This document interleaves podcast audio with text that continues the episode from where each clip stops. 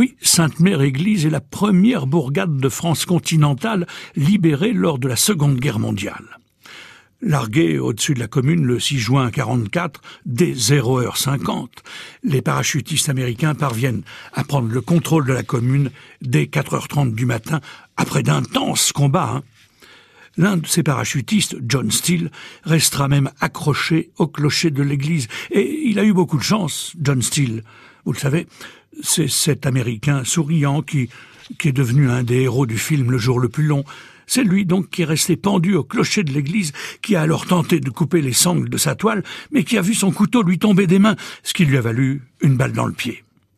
À la suite de quoi il n'a dû son salut qu'en faisant le mort jusqu'à ce qu'un caporal allemand, franc-tireur, embusqué dans le clocher, ne vienne sectionner les fils de son parachute et ne le glisse à l'intérieur du dit clocher.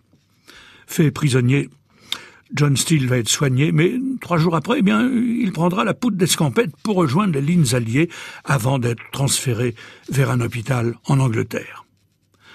John Steele et le caporal allemand franc-tireur, qui s'appelait Rudolf May, deviendront par la suite les meilleurs amis du monde, et ils viendront même, bras dessus, bras dessous, en pèlerinage, où ça?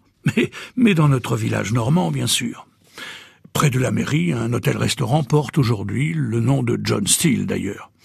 À voir aussi à Sainte-Mère-Église le musée Airborne, qui vous aiguillera sur le rôle du village pendant le débarquement, ainsi que la borne qui ouvre la voie de la liberté, la route qui commémore la victoire des Alliés et la libération de la France, de la Belgique et du Luxembourg pendant la Seconde Guerre mondiale.